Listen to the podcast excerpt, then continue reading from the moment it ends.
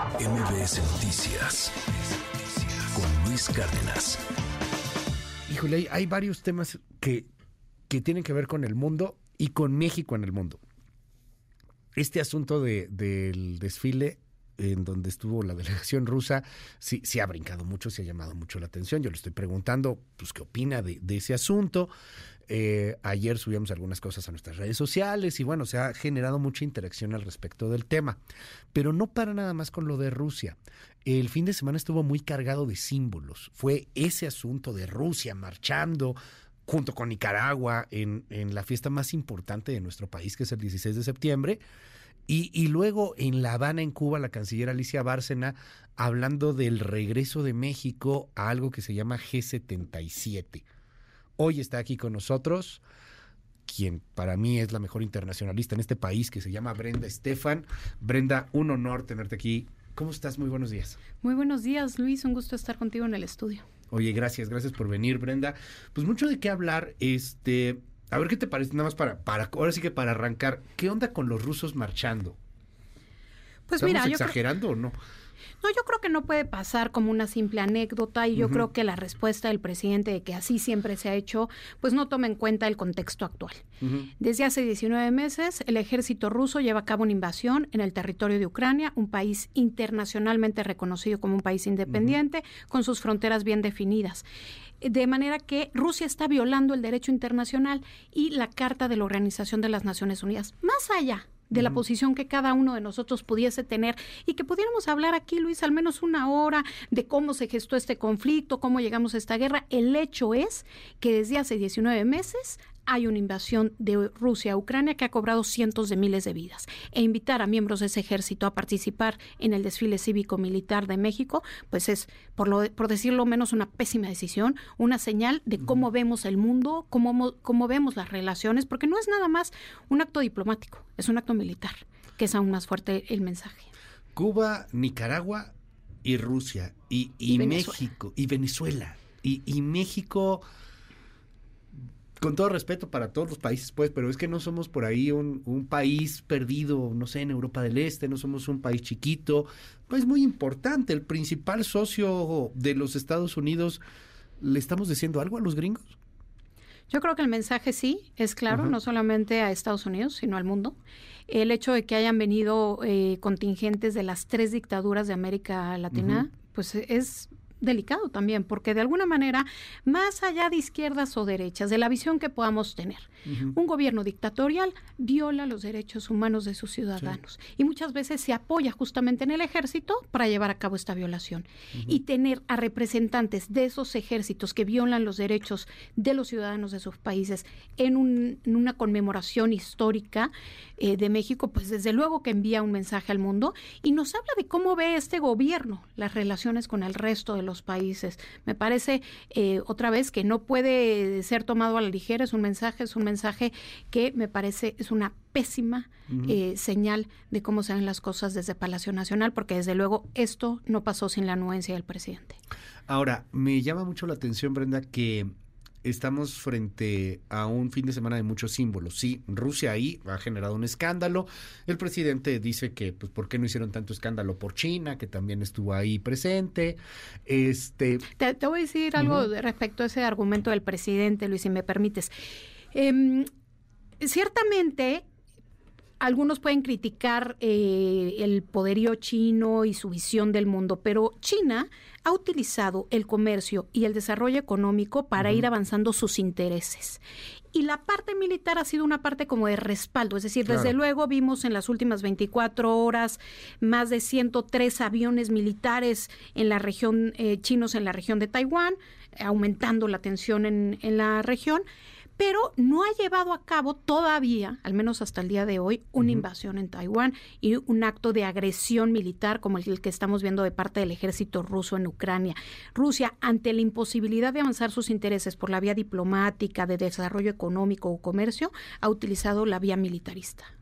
Ahora, aquí hay, hay un asunto porque si ves a China y digo, de todas maneras, como que no jalamos tanto con China como jalaríamos con Estados Unidos y Canadá ayer jugábamos un poco en las redes y decíamos, veamos el mapa, o sea, México, Estados Unidos y Canadá, estamos aquí. China está allá, Rusia está allá. Y veamos los números. ¿Qué se nos perdió de en otros países? ¿Qué se nos perdió en Rusia o en China? Si nos ponemos a ver los números, esto no es un tema, a mí me llama la atención como en redes de repente, eh, pues la crítica es, es que eh, ustedes quieren besarles los pies a Washington. No, lo que queremos es los intereses de México y los mexicanos. ¿Dónde están esos intereses al día de hoy? Y bueno, si vemos los números, los números son clarísimos. Más del 80% de nuestras exportaciones van a Estados Unidos. Si sumamos Canadá y la Unión Europea, pasamos del 95%. Eh, pensemos en la extracción, en la inversión extranjera directa, cerca del 50% viene de Estados Unidos. Y los siguientes inversionistas, desde luego, son países europeos y Canadá.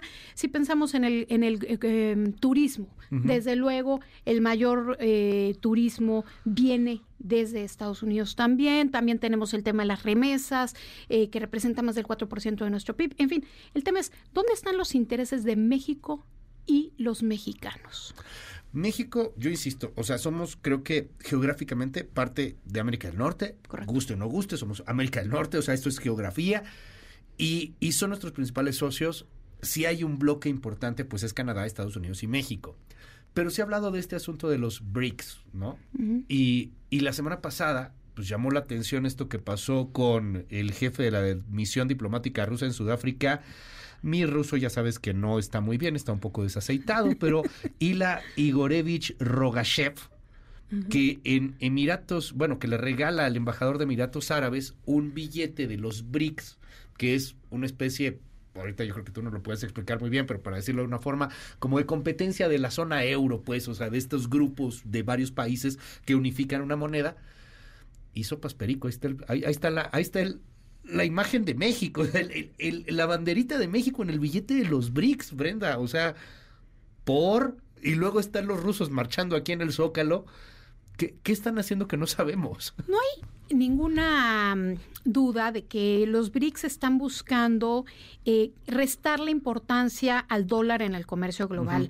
Incluso ha habido acuerdos entre algunos miembros de, esta, de este grupo, como digamos entre Brasil y Rusia, para que el comercio entre ambos pudiera darse en sus monedas y no a través del dólar estadounidense. Pero entendemos esos BRICS como, como lo de como, lo explicamos, o sea, como, como si fuera la competencia de los euros, por, para que lo podamos entender ellos todos. Quisieran crear, ellos quisieran crear un en términos económicos una especie de euro del sur, ¿no? De, países de lo que hoy se ha dado en llamar el sur global, países en vías de desarrollo como se les conocía anteriormente.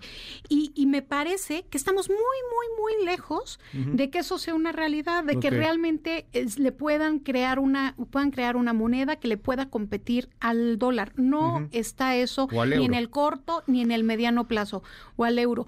Desde luego hay enorme tensión entre los países miembros de este bloque. Vimos eh, simplemente entre eh, Rusia y perdón, entre India y China hace un par de semanas ejercicios militares, una gran controversia por el tema publicado, del mapa publicado por China como su mapa oficial, en donde eh, pues marca dentro de sus fronteras áreas que son consideradas por India como propias y esto generó una enorme tensión y, de, hecho pues vimos como Xi Jinping no fue a la reunión del G20 que se llevó a cabo en Nueva Delhi. Él decidió no asistir, es una señal muy clara de que no le quiere dar todas las cartas para jugar, digamos, a Nueva Delhi y más allá de las tensiones que hay entre estos dos países, en términos económicos, hoy, pues arriba del 85% del de, eh, el comercio se da en dólares y si sumamos el euro, pues desde luego es prácticamente eh, arriba del 95%. ¿Quiénes son estos BRICS? O sea, está Brasil, Brasil, Rusia, India, China y Sudáfrica. Eh, pero bueno, ahora se incorporan nuevos nuevos países, entre ellos, por ejemplo, Argentina. Y pareciera que estos foros em, regionales quieren, quieren fortalecerse cuando vemos a una Organización de las Naciones Unidas que ha sido incapaz de lograr sus eh, los objetivos para los que fue creado, que fundamentalmente más allá, desde luego, de toda la loable labor que realizan sus agencias en diversas materias, educación, cultura, combate a la pobreza, en términos de evitar la guerra, pues no se ha logrado. No solamente hablamos de la guerra en Ucrania, hablamos de la guerra en Siria, en Yemen, etcétera, y vemos como la Asamblea General de Naciones Unidas que inicia hoy en Nueva York, pues nada menos de los cinco países em, miembros permanentes del Consejo de Seguridad de la Organización de las Naciones Unidas, solamente va a participar como jefe de Estado Joe Biden de Estados Unidos, pero no estará eh, Xi Jinping de China, no estará Putin de Rusia, no estará eh, Macron de Francia, ni Rishi Sunak del Reino Unido.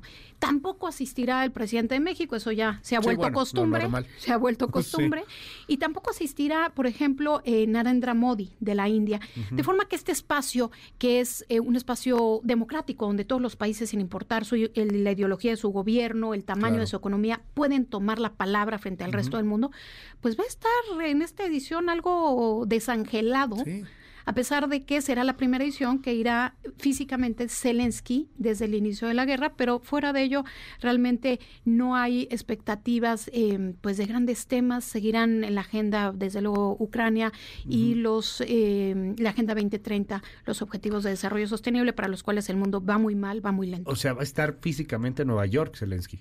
Sí, correcto. y, ahí va a estar Rusia también, ¿no? Rusia no, va a estar Lavrov, el ministro de Exteriores. Putin no, pero Putin no va a estar. Sí, interesante ahí la foto, de pronto, no, no creo que se encuentre en el pasillo. Seguramente. Pero las fotos de cómo van a compartir el, el, mismo micrófono, a final de cuentas, hablando, hablando al mundo. Pero la ausencia de los, de los otros países, y en donde yo te preguntaría, entonces, ¿qué tan, qué tan peligrosos empiezan a ser estos bloques, esta especie de BRICS, estas, estas situaciones en donde hay un sentimiento de nosotros somos somos los eh, desprotegidos, los desposeídos, los abandonados de los estadounidenses, ellos son los malos, nosotros somos los buenos, o que desde otra perspectiva pareciera que ellos son los malos porque no están con el tío Sam. ¿Qué, tanta fuerza pues, toman? Pues lo que es una realidad es que hay una reconformación del poder a nivel global. Con la guerra en Ucrania las consecuencias de la pandemia por COVID-19 y los efectos del cambio climático, estamos viendo cómo diferentes países están buscando tener mayor liderazgo. Eh, es percibido sobre todo desde Moscú y desde Pekín que Estados Unidos va en declive. Esto lo leen a partir de la toma del, del Capitolio el 6 de enero de 2021 y de la caótica retirada del ejército estadounidense de Afganistán, además de la tremenda división eh, social y política que hay en Estados Unidos.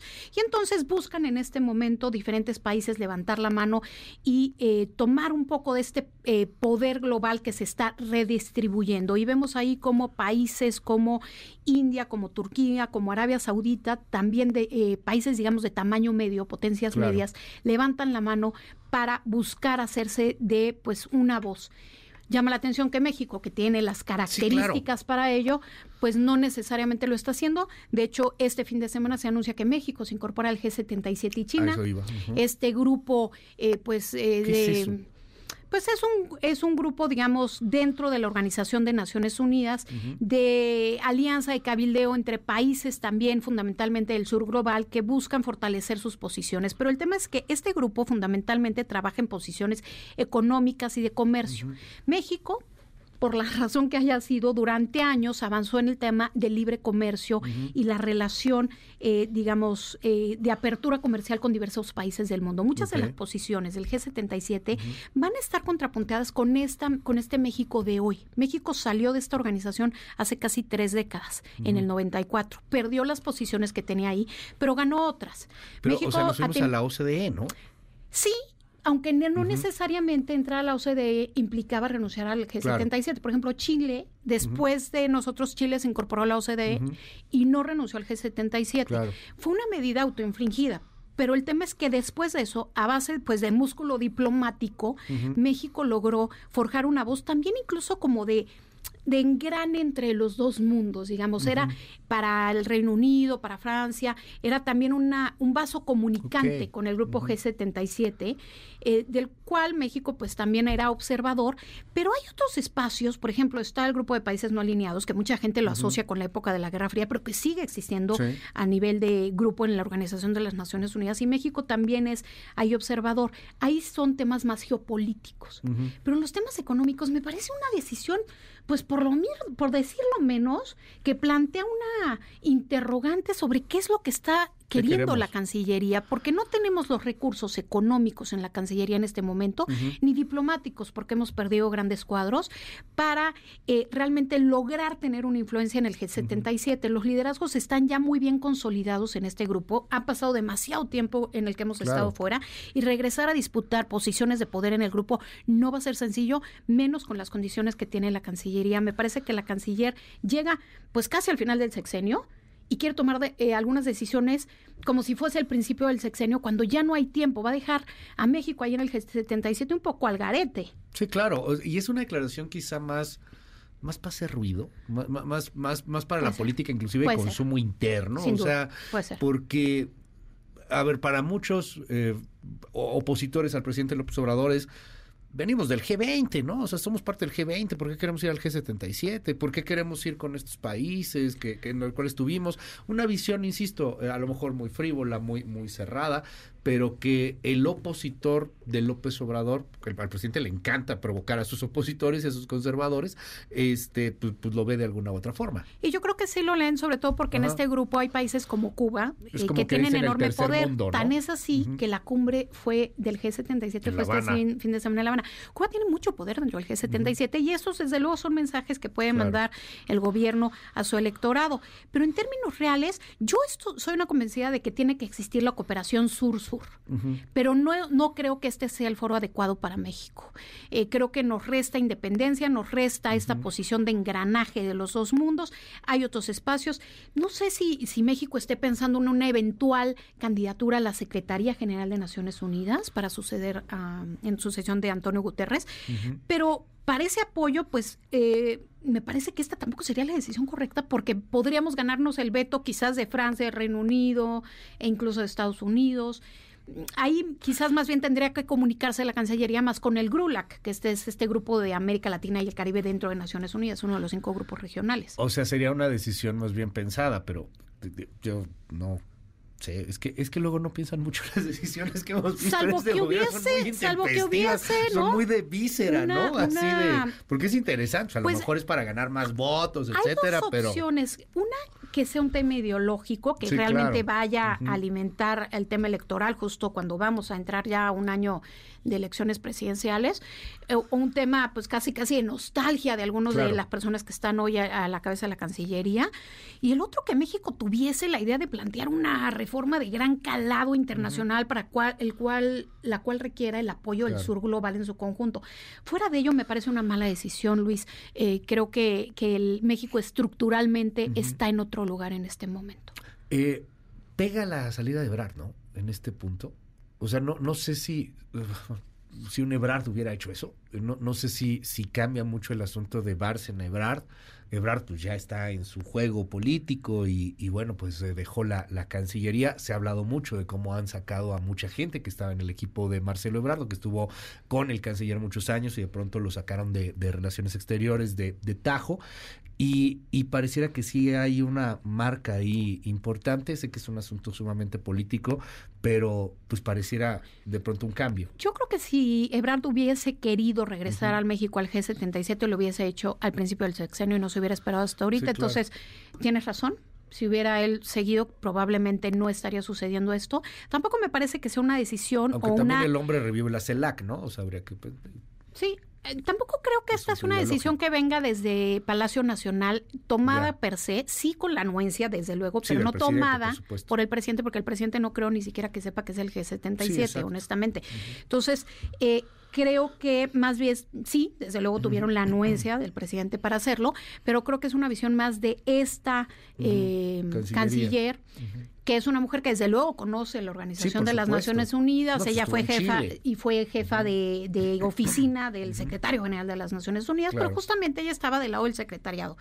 Y entonces no necesariamente eh, veía el tema de México como participante de estos grupos, que además digamos, el G77 históricamente ha sido como un grupo más de bloqueo de, iniciativas comerciales, eh, presupuestales, y México normalmente no bloquea en lo multilateral. Habría que ver qué gana México en lo multilateral con esta adhesión al grupo de los 77. A mí me parece que es más lo que pierde que lo que gana. Brenda Estefan, un honor siempre tenerte aquí en el espacio, aprender de ti. Muchas, muchas gracias. Te seguimos en tus redes. Claro que sí, Luis. Me pueden encontrar en Twitter como arroba b-estefan y en threads como Brenda Estefan M. MBS Noticias con Luis Cárdenas.